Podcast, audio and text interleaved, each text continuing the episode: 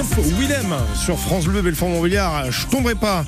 C'est le moment de retrouver le chiffre du jour avec euh, Christophe Bassot, le directeur régional adjoint de l'INSEE en Bourgogne-Franche-Comté. Christophe, bonjour. Chiffre du jour euh, ce matin 2,6. 2,6 c'est en pourcent la hausse du nombre de, de frontaliers dans le territoire de Belfort au troisième trimestre 2022. Alors il n'y a pas des frontaliers que euh, dans le territoire de Belfort. il y en a bien sûr dans le Doubs et puis aussi dans le Jura. Au total, ben, sur le dernier trimestre, c'est une hausse de, de 2,2% du nombre de frontaliers qui atteint euh, aujourd'hui 43 000 euh, frontaliers ce, ce trimestre, soit, 910 navetteurs supplémentaires.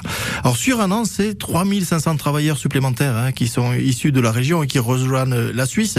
Ça fait une, une progression de près de 9%.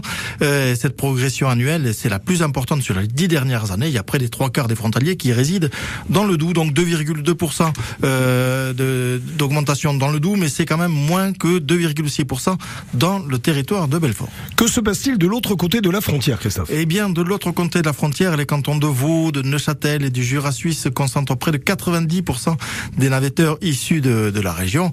Euh, sur l'été, euh, le canton du Jura gagne 2,7% de travailleurs supplémentaires, euh, quand le canton de Neuchâtel progresse de 2,1% et celui de Vaud de simplement 2%. Merci beaucoup, Christophe Bassot.